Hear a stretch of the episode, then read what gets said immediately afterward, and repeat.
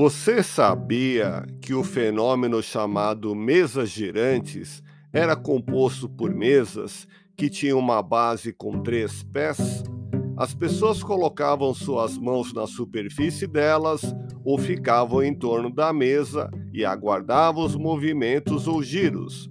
Na época, período de 1850 a 1855, o fenômeno foi visto como uma forma de entretenimento durante as reuniões das sociedades na Europa, principalmente na França.